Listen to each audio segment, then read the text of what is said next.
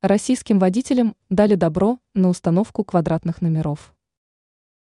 Недавно стало известно, что ГИБДД не будет штрафовать российских водителей, установивших на своих авто нестандартные государственные регистрационные знаки.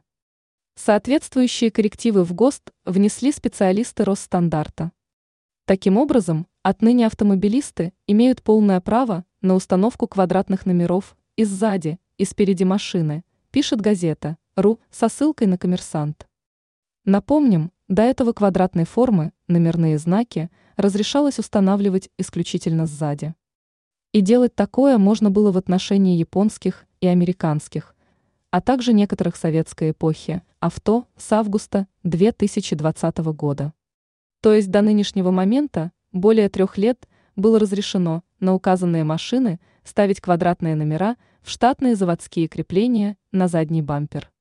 А вот если подобной формы регистрационный знак водитель закреплял спереди, то мог быть оштрафован минус 500 рублей из кошелька.